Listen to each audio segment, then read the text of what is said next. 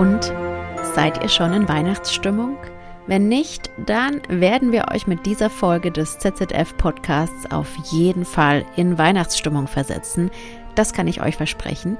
Wir haben uns überlegt, in diesem Jahr machen wir eine außerordentliche Sonderfolge, in der wir ausnahmsweise mal nicht so ein ganz ernstes Thema behandeln, wobei bei jedem Thema gibt es auch eine ernsthafte Seite. Jedenfalls sprechen wir in dieser Folge über Weihnachtslieder. Ja, ihr habt richtig gehört. Ihr kennt sie alle. Vielleicht singt ihr auch selbst im Chor oder in der Familie oder mit euren Kindern. Weihnachtslieder sind gerade omnipräsent, jetzt gerade kurz vor Weihnachten. Viele Lieder haben Tradition, lösen bestimmte Gefühle und Stimmungen in uns aus und deswegen sind sie uns auch so wichtig. Und das macht Weihnachtsmusik gar nicht so banal, wie es vielleicht auf den ersten Blick aussieht. Tauchen wir also einmal ein in die Geschichte der Weihnachtslieder aus zeithistorischer Perspektive. Der ZZF Podcast aus dem Leibniz Zentrum für zeithistorische Forschung in Potsdam.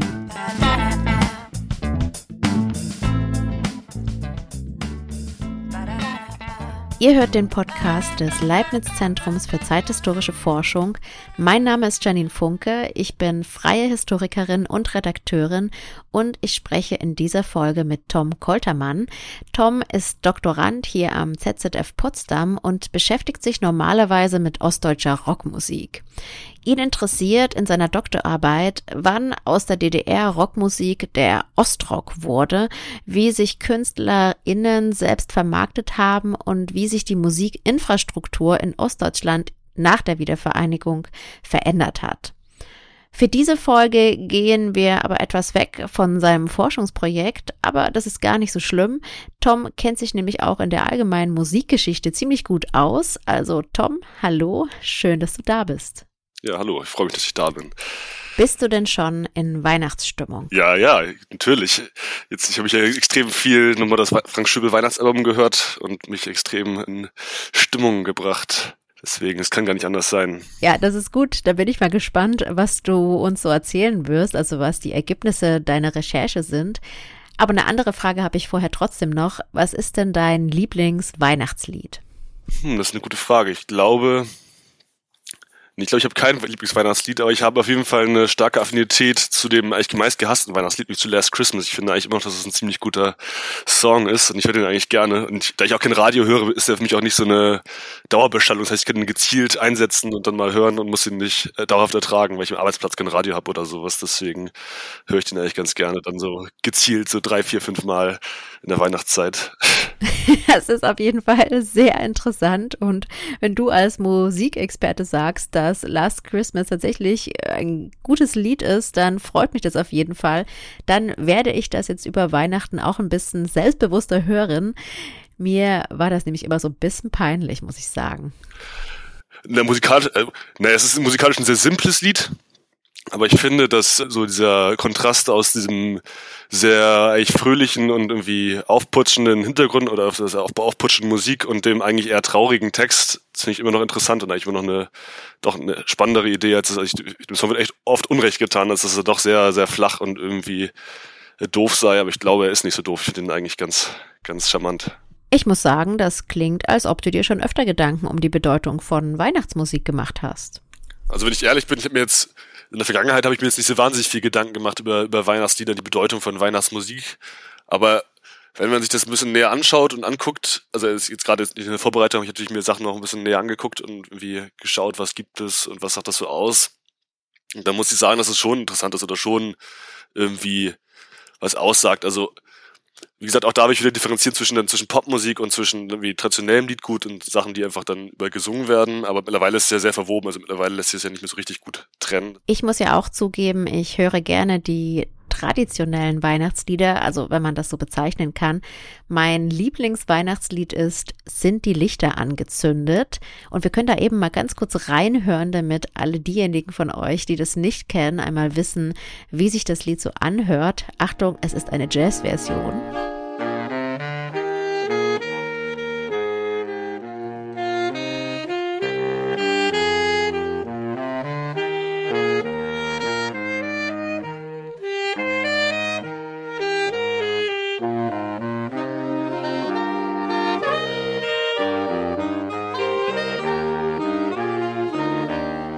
Komme ja aus dem Erzgebirge und in Sachsen, da singt man dieses Lied hoch und runter.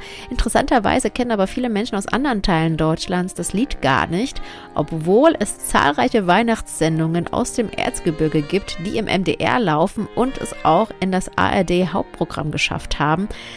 Aber das ist vielleicht eine andere Zielgruppe als diejenigen, mit denen ich so im Alltag zu tun habe. Ich habe auch mal recherchiert, woher das Lied Sind die Lichter angezündet eigentlich kommt und habe herausgefunden, dass es 1950 von der Lyrikerin Erika Engel als Gedicht geschrieben wurde und von Hans Sandig, der war damals Leiter des Rundfunk Kinderchors Leipzig, dann vertont wurde. 1957 erschien die Schallplatte. Die habe ich übrigens sogar zu Hause, ein Erbstück meines Opas. Und die DDR hat sich im Allgemeinen ein eigenes Weihnachtsliedgut zugelegt. Warum war das so? Also gibt es einen bestimmten Grund, warum die DDR eigene Weihnachtslieder erfunden hat? Es gab auch so Sachen, dass man versucht hat, aus der Sowjetunion Figuren wie den Federchen Frost und sowas irgendwie zu, zu etablieren. Aber das ist auch was, was man relativ schnell aufgegeben hat, wenn man gemerkt hat, Weihnachten ist an sich immer noch so ein wichtiges Fest. Und da hat man eher versucht, das dann praktisch als säkulares Familienfest zu etablieren. Und es gab dann auf jeden Fall auch immer Feiern in Brigaden, die dann meistens ja, tatsächlich Jahresendfeiern hießen, wo dann aber was dann quasi die Weihnachtsfeiern waren. Und das ist etwas, was genau, was man dann doch beibehalten hat und nicht wirklich, man merkte, da kommt man nicht gegen an. Spätestens in den 80ern sowieso nicht mehr, aber auch vorher hat man das Fest an sich nicht, nicht angetastet, aber hat versucht, mit, mit eigenen Inhalten zu füllen, es als Friedensfest zu etablieren. Das war so die Haupt, das Hauptframing, was man eigentlich versucht hat, das als, ja, als Friedensfest am Ende des Jahres irgendwie zu etablieren. Trotzdem muss man sagen, das traditionell christliche Liedgut blieb wichtig. Das kann ich auch auf jeden Fall so in einer kleinen Mini-Stichprobe meines, meiner eigenen Schallplattensammlung sagen, dass da auch sehr viele christliche Weihnachtslieder auf den Amiga DDR-Platten drauf sind. Du hast ja eben gesagt, es war auch ein Versuch, an die Stelle der christlichen Weihnachtslieder andere Inhalte zu stellen. Aber trotzdem, wie gesagt, sangen die Menschen doch Stille Nacht, Heilige Nacht und erinnerten sich damit ja auch an die Geburt von Jesus. Was mich an dieser Stelle auch noch interessieren würde, ist, hat sich denn in der Bundesrepublik der 1950er Jahre auch ein eigenes Weihnachtsliedgut entwickelt? Also ich glaube, der Hauptbestand ist tatsächlich noch so sind die traditionellen Weihnachtslieder, die oft im 19. Jahrhundert festgeklopft worden sind, also in den, in den Textformen, wie sie heute singen. Aber nicht nur. Ich, also ich glaube, ich weiß nicht, ob die 50er so eine, so eine, so eine Grenze sind, aber wenn ich dann denke, welche Lieder man so wie ich in der Schule gesungen habe oder was so dazugekommen ist, also sowas wie, gut, sowas wie in der Weihnachtsbäckerei von Rob Zukowski zum Beispiel ist ja was, was mir sofort einfallen würde, was etwas ist, was irgendwie den Kanon erweitert hat. Und ich glaube auch Sachen wie Advent, Advent, ein Lichtlein brennt. Ich glaube, das ist auch etwas, was erst in den 70ern oder sowas aufgekommen ist. Also es gibt so ein paar Ausnahmen. Es ist jetzt auch nicht, nee, ich will jetzt nicht sagen, dass es komplett traditionell ist. Und also da natürlich die ganzen amerikanischen Weihnachtslieder und englischen Weihnachtslieder, so Jingle Bells und äh, so ist in die Richtung We Wish You a Merry Christmas natürlich auch was, was total Eingang gefunden hat in den, in, was jeder singt und jeder lernt. Ja, Rolf Zukowski, der läuft bei uns gerade auch hoch und runter. Aber ich muss sagen, ich habe Rolf Zukowski tatsächlich als Kind nicht gehört. Also die Weihnachtsbäckerei schon, aber die anderen Lieder auf den vielen Weihnachts-CDs, die es von Rolf Zukowski gibt, die kannte ich nicht. Also ich kenne sie jetzt durch meine Kinder, aber in Sachsen sind sie in meiner Kindheit und Jugend auf jeden Fall in unserem Haushalt nicht angekommen. Aber genug davon und zurück zur Wissenschaft. Bevor wir jetzt weiter über Weihnachtslieder in Ost und West sprechen, fände ich es noch interessant, einmal einzuordnen, wie sich die Musikkultur in Ost und West generell unterschieden hat. Also ich bin natürlich vorhin Experte für Popmusik, deswegen bezieht sich mein Wissen auch vor allen Dingen auf diesen Bereich. Also was jetzt so das traditionelle Liedgut angeht, bin ich jetzt gar nicht so bewandert und kann gar nicht so viel sagen. Aber wie ich eben schon sagte, also natürlich ist der Versuch, da die SED natürlich einen starken Herrschaftsanspruch hatte und das alles eigentlich durchdringen wollte, haben natürlich auch dementsprechend versucht, viele Lieder zu schaffen, viele Lieder zu, also es gab ja die ganze Single, die ganze Single-Bewegung oder auch diese FDJ, FDJ äh, Lieder, Gruppen und alles mögliche, alles drumherum, also Jungpioniere, wo man Lieder singen musste. Es gab zahlreiche Orte, wo man Lieder lernen musste und eingeübt wurden. Das heißt, dementsprechend ist natürlich auch viel Liedgut über diesen Weg irgendwie eingedrungen. Vieles ist natürlich auch vergessen worden und irgendwie gern weggeschoben worden, aber einige Sachen haben sich dann irgendwie doch haben mich halt doch verfangen dann. Und das ist natürlich irgendwie ein, so ein Grundunterschied, weil es natürlich dann doch getrennte Länder waren, dann durch die Mauern nochmal stärker. Was ich aber sagen würde, ist, dass gerade für meinen Bereich, also für Popmusik, würde ich sagen, ist es nicht so stark getrennt. Also es ist natürlich, ist natürlich schon so, dass im Westen fast niemand kennt, was so im Osten passiert ist, bis auf die großen Sachen, bis auf die Pudis oder Karat. Und selbst die sind oft nicht so bekannt, oder zumindest das Liedgut ist nicht so bekannt, bis auf ein, zwei Songs. Aber andersrum, dass im Osten wurde wahnsinnig viel mitgeschnitten, was im Westen passiert ist. Also wenn man sich anguckt, was Jugendliche in den 80er Jahren gehört haben, das ist exakt das gleiche, wie was ein Jugendlicher irgendwie in äh, Bad Hersfeld gehört hat. Also das ist äh, nicht exakt das gleiche, aber schon sehr ähnlich. Also da würde ich sagen, ist es nicht so getrennt. Und jetzt musst du mir auf jeden Fall noch sagen, was hat denn ein Jugendlicher in Bad Hersfeld in den 1980er Jahren gehört? Ja, wenn, ich, wenn ich jetzt, sagen wir, wenn wir jetzt von Mitte der 80er ausgehen, dann kann man sowas sagen wie Modern Talking oder auch Depeche Mode oder dann deutschen Sachen wie Herbert Grönemeyer. All so eine Sachen, das so Sachen, die auch super populär waren und was vielleicht fast noch populärer in der DDR. Also das, sowas dachte ich jetzt. Aber eigentlich die großen Pop-Hits, also was so, wenn es von den Chart-Hits ausgeht. Ich finde, da haben wir doch eine schöne Parallele zur Weihnachtsmusik und wir sind dann auch wieder bei Last Christmas. Seit wann gibt es denn eigentlich diese amerikanischen Weihnachtspop-Songs, die international, aber vor allen Dingen auch in Europa ja total bekannt sind? Kann man das irgendwie datieren? Also man kann das, also ich würde sagen, dass so Weihnachtssongs und also auch in der Popmusik, das ist von Anfang an mit dabei. Und, oder auch nicht nur, nicht nur, auch vor der Popmusik. Also das ist eigentlich, die Musikindustrie hat eigentlich seitdem es sie gibt, versucht, Weihnachtssongs etablieren. Entweder früher noch, als dann wie noch um Noten ging, haben die Notenhefte rausgemacht mit Weihnachtssongs und dann später, als es dann Schallplattenaufnahmen gab oder Shellac-Platten, wurden auch früh schon Weihnachtssongs veröffentlicht. Und ich glaube, dass tatsächlich dann losging, aber so, ich glaube, es auch in den USA ging es dann los, dass es so große Pop- oder zumindest große Pop-Weihnachtssongs gab es so in den späten 40ern, also noch etwas vor, bevor man, etwas vor der Zeit, bevor man sagt, dass es wirklich die Pop-Welt gab. Aber es gab dann so Stars wie Bing Crosby, die irgendwie riesen, die Fernsehshows hatten, die riesen Einfluss hatten, die halt dann auch immer Weihnachtsaufnahmen gemacht haben. Und das ist ja auch, wenn man heute auf irgendwelche Kompilationen guckt mit Weihnachtsliedern, Bing Crosby ist immer noch wahnsinnig häufig drauf. Und das geht dann eigentlich los. Also auch dann Elvis hat dann sofort Weihnachtssachen gemacht. Und auch wenn man sich auf andere Künstler guckt, oder die Beach Boys, alles, was irgendwie dann in den Jahren danach, in den 60ern, in den 50er, 60ern populär war, alle haben eigentlich versucht, auch mal ein Weihnachtslied zu machen. Einfach weil es auch wirtschaftlich irgendwie Sinn macht. Wenn man gerade man zum Beispiel nichts veröffentlicht hat, kann man sich am Ende des Jahres nochmal in Erinnerung rufen irgendwie und Weihnachtslieder kommen halt immer gut an. Oder zumindest denkt man, dass sie gut ankommen. Die Chance ist recht hoch, dass sie gut ankommen. Sie versuchen das alle. Auch natürlich viel vergessen ist heutzutage, was Leute versucht haben, aber Okay, und jetzt müssen wir auf jeden Fall noch die Frage beantworten, ob die Pudis auch in den 80er Jahren ein Weihnachtslied herausgebracht haben oder mussten die sich nicht durch Weihnachtslieder in Erinnerung rufen? Gab es da einen, keinen kommerziellen Druck? Ja, den kommerziellen Druck weiß ich gar nicht so genau. Also es liegt natürlich einmal daran, dass die, die Pudis sind ein bisschen eine Ausnahme, die durften sehr viel veröffentlichen, aber dass die Produktion in der DDR sehr, dass das alles sehr schwerfällig war. Das heißt, man musste Sachen schon weit, weit vorausplanen, konnte nicht einfach einen Song aufnehmen und dann im nächsten Monat veröffentlichen, sondern es war meistens mit sehr viel Vorlauf. Also auch das, zum Beispiel das berühmte Frank Schöbel Weihnachtsalbum von 85, das ist auch im Frühjahr aufgenommen worden.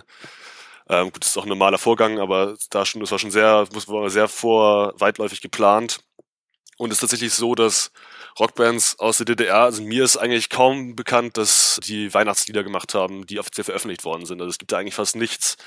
Also es gibt, also wenn ich drüber nachdenke, gibt es auch fast keine, keine Lieder vor 89, die Weihnachten explizit thematisieren. Ich glaube, es gibt von Veronika Fischer gibt es einen Song, wo es wo es um Weihnachten geht. Was aber passiert ist, dass nach der Wende auf einmal Weihnachtssongs total ein Hype werden und Hit werden bei DDR-Rockmusikern oder ehemaligen DDR-Rockmusikern. Dass dann, also die Pudis machen, glaube ich, das erste Weihnachtsalbum 2001, City mit keinem Zeitraum dann, glaube ich, zwei Jahre später. Also es ist dann so ein Trend, dass man versucht, sich so ein bisschen in so Tradition und als in seiner Funktion als Volkskünstler irgendwie einzuschreiben, zu sagen, wir gehören dazu, wir sind wieso, wir sind hier allgemeine Kultur und deswegen machen wir jetzt auch eine Weihnachtstour und eine Weihnachts-CD und äh, das können sich dann alle irgendwie ins Haus holen und in, ähm, ja, unsere Songs genießen und wir uns andächtig sein. Jetzt hast du ja gerade Frank Schöbel erwähnt und der hat ja mit Weihnachten in Familie die erfolgreichste Platte von Amiga rausgebracht. Also es war ein super erfolgreiches Album. Welche Rolle hatte denn Frank Schöbel überhaupt in der Musikszene der DDR? Kannst du ihn als Person einmal kurz für uns einordnen? Genau, Frank Schöbel ist natürlich eigentlich kein Rockmusiker, also eigentlich auch gar nicht so im Fokus meines Projekts, aber er ist natürlich als, als sehr, eigentlich der populärste Schlagerstar überhaupt in der DDR trotzdem eine wichtige Figur. Und ist auch jemand, der immer so ein bisschen versucht hat, so ein bisschen die, den Kontakt irgendwie zur Rockmusikszene zu halten, indem er irgendwie so leichte Elemente übernommen hat, also weil er einfach merkte, weil eigentlich generell DDR-Schlagersänger Anfang der 70er gemerkt haben, dass das Rezept, was sie vorher benutzt haben, nicht mehr so ganz funktioniert, weil Leute andere Sachen hören wollen, zumindest junge Leute. Und so hat sich immer so ein bisschen daran bedient und das so leichte Elemente einfließen lassen in seine Musik, also auch wenn es größtenteils Schlager waren. Aber genau, grundsätzliche, grundsätzliche Einordnung ist einfach der populärste Schlagersänger überhaupt in der DDR gewesen, der aber auch irgendwie so eine Sonderrolle hatte, der jetzt nie als sonderlich widerständig oder irgendwie besonders rebellisch galt, aber dann trotzdem irgendwie auch irgendwie seine Rolle gespielt hat. Also er hat dann irgendwie Herbst 89 den Song, ähm, das Liebeslied veröffentlicht, Wir wollen keine Lügen mehr, was dann wie auch dann natürlich eine andere Funktion noch erhalten hat in dieser Zeit und das dann zeitweise sogar auch nicht gespielt werden sollte. Er hat die Resolution unterschrieben der RockmusikerInnen damals im Herbst 89 als großer Protest gegen die Ausreisewelle und gegen die Entwicklung der SED durch die Rockmusiker eine Resolution durchgeführt worden ist. Und da war auch mal dabei. Also er ist so eine so gewissermaßen eine Zwischenfigur. Okay, aber warum hat er denn jetzt genau eine Weihnachtsplatte rausgemacht? Wie ist er auf die Idee gekommen? Du hast ja gerade schon gesagt, dass es eigentlich gar nicht so üblich war, dass MusikerInnen in der DDR auch Weihnachtslieder rausbringen. Also warum er, warum genau diese Platte? Gab es da irgendeinen Grund oder irgendein Initiator oder sowas? Ja, also bei Schlagerstars war es tatsächlich ein bisschen anders. Also die haben es auch nicht viel, da war es eher üblich, dass es Weihnachtslieder gab. Also es war tatsächlich eher für RockmusikerInnen nicht so normal, ähm, Weihnachtslieder zu veröffentlichen. Er erzählt selbst, ich habe es nie prüfen können, aber er sagt selbst, dass er eigentlich schon 1972 ein Weihnachtsalbum machen sollte, dass er gefragt wurde, mach das doch mal, dass er sich auch dran gesetzt hätte, dass er dann aber irgendwann ausgestiegen sei, weil er darum gebeten worden sei, keine, überhaupt keine christliche Symbolik drin zu haben, nichts, und dass er irgendwie, er erzählt immer, dass er das Wort Jesus durch, hätte, durch Frieden hätte ersetzen müssen. Und das habe er damals nicht gewollt. Und 85 war es dann aber so, dass er wohl mit seinen Ideen irgendwie durchgewunken wurde und deswegen ist es dann erschienen, dass er dann das durfte, was natürlich auch dafür steht, dass sich da einfach so ein gewisser Pragmatismus in den 80er Jahren durchgesetzt hat. Also gerade bei der Plattenfirma, gerade bei Amiga, hat sich sehr großer Pragmatismus durchgesetzt, wenn man auch merkte, okay, wir wollen ja weiter verkaufen und müssen irgendwie so leichte Zugeständnisse machen, dass es dann noch nicht ganz so wichtig ist, ob das ideologisch komplett rein ist. So, das war dann schon auch ein Zeichen dafür. Genau, und wenn wir uns jetzt die Platte anschauen, da sind tatsächlich die typischen Weihnachtslieder drauf, zum Beispiel Stille Nacht oder O du Fröhliche oder auch Es ist ein Rosensprung. Übrigens, eines der frühesten Weihnachtslieder, die noch erhalten sind. Das Lied haben die Menschen auch schon in der frühen Neuzeit gesungen. Aber auf der Platte von Frank Schöbel sind auch einige säkulare Neukompositionen. Wir verlinken euch auf jeden Fall ein Video mit seinen Songs in den Shownotes, da könnt ihr gerne mal reinhören. Und wir haben auch eine Spotify Weihnachts-Playlist angelegt mit all den Songs, die wir hier in der Folge erwähnt haben. Die könnt ihr euch natürlich auch gerne während der Feiertage anmachen. Aber zurück zu Frank Schöbel. Nach der Wiedervereinigung, hat er denn da weiter Weihnachtslieder rausgebracht? Also war er auch der Weihnachtsliedermacher in der Folgezeit? Ja, definitiv. Also es ist ich glaube, es ist gleich nur die, nicht nur durch die LP irgendwie besonders populär geworden, sondern es gab auch im Rundfunk, DDR-Rundfunk, dann schnell eine Weihnachtssendung im selben Jahr noch, 1985, die dann auch jedes Jahr eigentlich in einer anderen Form wiederholt wurde, also meistens mit einem Update. Und tatsächlich ist das auch weitergelaufen. Ich glaube, ab 91 oder 92 gab es dann, ich glaube, nee, 91 gab es wirklich auch im sterbenden DDR-Rundfunk, Fernsehfunk dann nochmal eine Weihnachtsshow mit Frank Schöbel und dann auch der, als der MDR aufkam, hat er es übernommen. Ich glaube, glaube, dieses Jahr gibt es nicht mehr, aber ich glaube, auch bis äh, bis 2017 auf jeden Fall mindestens gab es diese Weihnachtsshows noch mit Frank Schöbel. Irgendwie, das ist etwas, was immer geblieben ist. Und er ist, was auch selber mit Weihnachtstouren dann immer sehr versucht hat, irgendwie zu, da, äh, sehr versucht im Gespräch zu bleiben und irgendwie diese seine Rolle als Weihnachts, als Weihnachtsmann ein bisschen äh, zu behalten. Ja, also auch über die Zeitenwende hinaus nach 89. Was ist eigentlich generell aus der DDR-Musik nach 1990 geworden? Also auf der einen Seite gibt es natürlich, wenn wir jetzt bei den Weihnachtsliedern bleiben, einiges, was kulturell und lokal durch die Menschen weiter gepflegt wird. Da sind wir jetzt wieder bei, sind die Lichter angezündet? Und dann gibt es natürlich auch noch die popkulturelle Seite. Was ist mit dieser Musik passiert? Ähm, dann mache ich erst die Weihnachtskultur. Genau. Die, also ich würde sagen, von den Weihnachtsliedern, ich habe eben schon erwähnt, dass vieles, was versucht wurde, einfach auch vergessen worden ist. Aber ich würde schon sagen, dass so fünf, sechs, sieben, acht Lieder bestimmt geblieben sind, die aus dieser, die nicht unbedingt aus der Zeit der DDR stammen, aber da besonders viel gesungen worden sind und da irgendwie in Liederbüchern platziert worden sind. Das sind Sachen, glaube ich, das ist schon was, was geblieben ist und irgendwie auch natürlich dann durch die durch die Weitergabe durch die, innerhalb der Familien irgendwie oder, oder durch LehrerInnen irgendwie bleibt und irgendwie auch bleiben wird erstmal noch. Das würde ich schon sagen. Und es ist auch so ein bisschen das gleiche tatsächlich mit der mit, mit Pop- und Rockmusik. Also es ist schon so, dass die meisten Songs aus der DDR bis heute in den gesamtdeutschen Kanon keinen Eingang gefunden haben. Also bis auf wenige Ausnahmen, über sieben Brücken musst du gehen oder irgendwie sowas. Das kommt natürlich vor, aber das meiste ist tatsächlich immer noch eher in ostdeutschen Kreisen irgendwie verbreitet. Ich muss, die müssen ja gar nicht in Ostdeutschland wohnen, aber zumindest man muss irgendwie eine ostdeutsche Familienherkunft haben oder irgendwie ostdeutsche Wurzeln, dass das weiter tradiert wird. Und da würde ich sagen, auch da hat sich es auf einen relativ kleinen Kanon begrenzt. Aber also auch da ist nicht so, dass jeder noch jedes Lied der Pudis oder, oder auch von kleineren Rockbands kennt, wie von Transit oder von Berluk.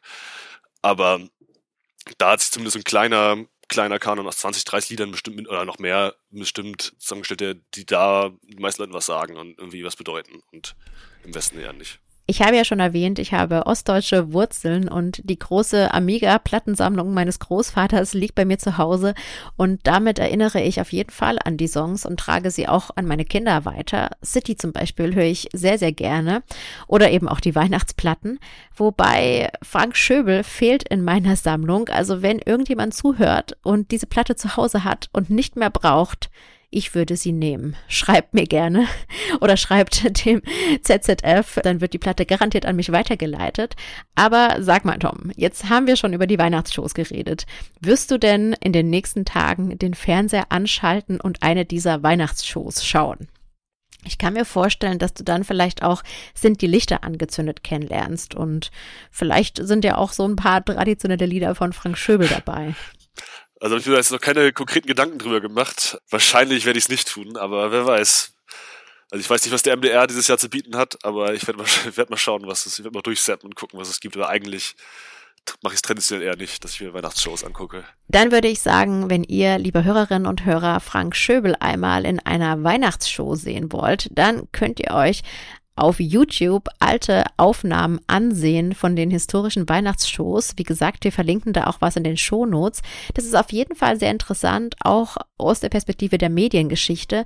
Ansonsten bleibt mir noch, euch frohe Weihnachten zu wünschen und bei dir, Tom, möchte ich mich sehr gerne für das nette Gespräch bedanken. Genau, ansonsten hat es mich sehr gefreut, hier dabei zu sein und ich wünsche allen HörerInnen frohe Weihnachten.